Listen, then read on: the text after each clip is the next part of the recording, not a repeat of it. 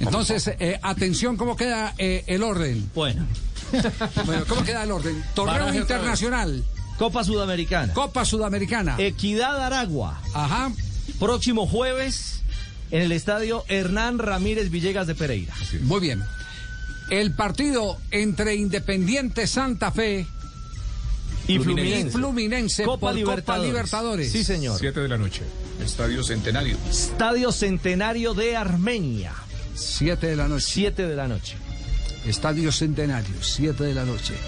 Eso en cuanto a citas internacionales se refiere. Por Liga. Partido por Liga Millonarios América. frente al América de Cali, el partido de vuelta del Matamata. Todo parece indicar que será eh, eh, Ibagué, Ibagué en un 80%. la ciudad, porque Estamos eh, haciendo la lechón. Alguien me escribía, ojo que Manizales insiste en que sea sede de Millonarios, que Millos quiere. No, acabo de hablar con la alcaldía de Manizales, es un no rotundo por la ocupación de UCIS. Palo Grande no será sede de Millonarios América. Así que todo se perfila para que sea el Manuel Murillo Toro de para Ibagué. que sea Ibagué. Y el partido de vuelta entre eh, Junior y el Independiente Santa, Fe. todavía no se sabe.